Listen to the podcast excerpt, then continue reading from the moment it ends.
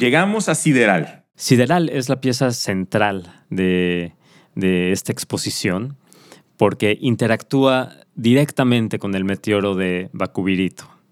Ustedes van a ver que existe este mecanismo que desciende ¿no? de, de, de, la bóveda del museo y empieza a explorar los contornos y la superficie del meteorito. Lo que está haciendo este, este mecanismo es captar su campo magnético y traducirlo a una serie de frecuencias que podemos nosotros escuchar. Es, no, es, no es algo inventado, es algo que ya ahí está en el, en el meteorito, pero le estamos dando una voz, una voz que nosotros podemos escuchar, porque este, esta, esta roca preciosa que está en este museo tiene una energía alrededor de ella, tiene una resonancia, tiene su campo magnético y simplemente le estamos haciendo visible a través de este mecanismo. Entonces es, es, es, es una pieza muy íntima, yo creo que de las más íntimas que tenemos en esta exposición.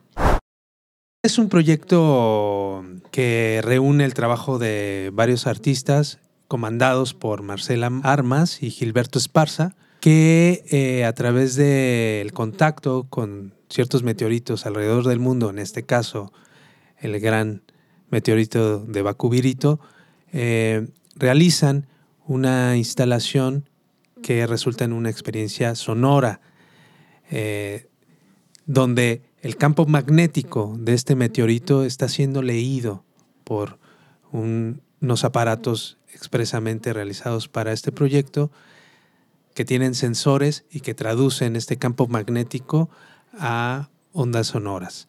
Entonces, es un proyecto pues que de manera muy contundente y sensible nos presenta la voz de, este, de, este meteorito y nos hace sentir que está vivo, ¿no? Y nos hace reconectar y nos hace vivificar justo eh, la relación del ser humano con el cosmos.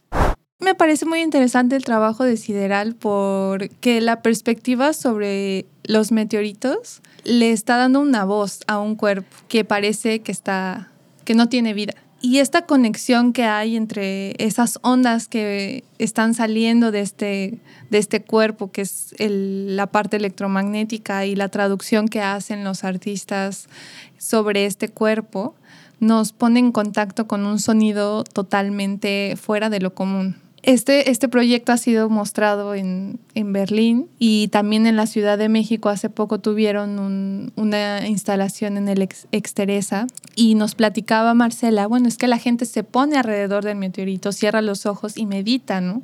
Porque es un tipo de sonido que no van a encontrar en ningún lugar esta tecnología se desarrolla en los lugares en donde los artistas están trabajando, en sus talleres, en sus centros de experimentación, en sus laboratorios, y no hay otro lugar en donde escuchar a los meteoritos.